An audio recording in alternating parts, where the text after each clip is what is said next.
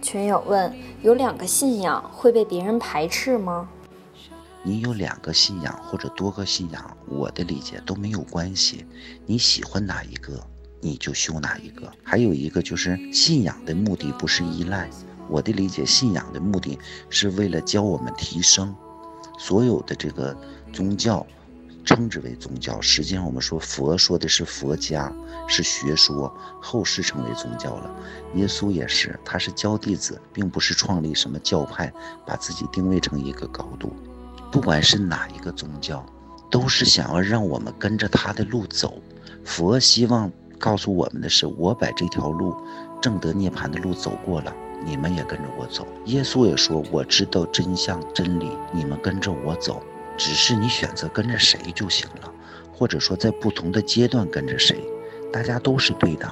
各个宗教的教义的根本是一样的，是希望所有的人都好，每一个人和身边每一个所有的人，所有的众生也都好，不用纠结，不用执着，顺其自然就好了。